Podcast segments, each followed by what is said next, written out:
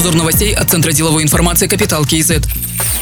Столица повысит качество сотовой связи. Дорожную карту об этом подписали министр цифрового развития, инноваций и аэрокосмической промышленности Аскар Жумагалиев и Аким Нурсултана Алтай Кульгинов. Планируется установить более 50 дополнительных базовых станций. Также реализует пилотный проект по установке антенно-мачтовых сооружений, на которых операторы сотовой связи смогут разместить свои станции. Проблемы, как правило, возникают из-за недостатка таких антенн. На режимных объектах установка запрещена, а на крышах домов не дают разрешения жильцы. Алтай Кульгинов подчеркнул, что до конца года в тех районах, где наблюдается нестабильный либо низкий уровень приема сигнала, будет 20 дополнительных дополнительных точек для установки базовых станций.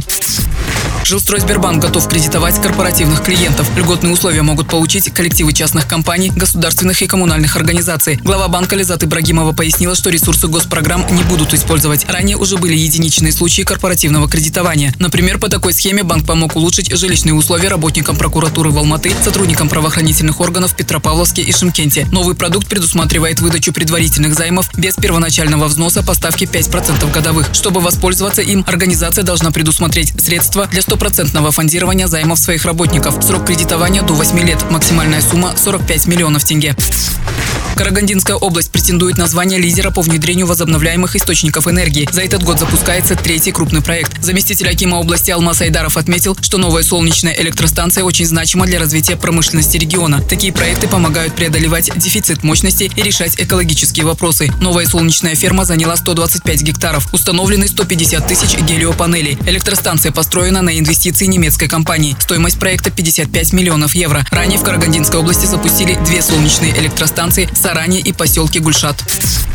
Казахстане ускорят выплату гарантийного возмещения вкладчикам. По действующему законодательству Казахстанский фонд гарантирования депозитов начинает выплаты только после вступления в силу решения суда о принудительной ликвидации банка. С момента отзыва лицензии может пройти около полугода. Поэтому фонд гарантирования депозитов и Национальный банк предложили внести изменения в законодательство и ускорить процесс. С 2020 года основанием для выплаты возмещений станет лишение банка лицензии на проведение всех банковских операций. Это позволит, вне зависимости от скорости последующего судебного производства, физическим лицам и индивидуальным предпринимателям потребителям получить выплату не позднее 35 рабочих дней.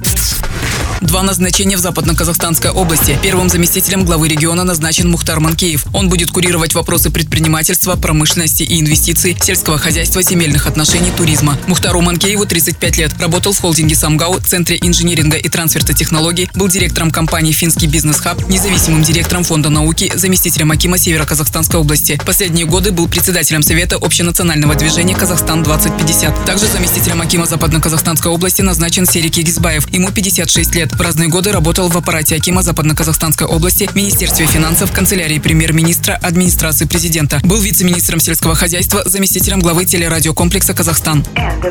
Другие новости об экономике, финансах и бизнес-истории казахстанцев читайте на Капитал Киезет.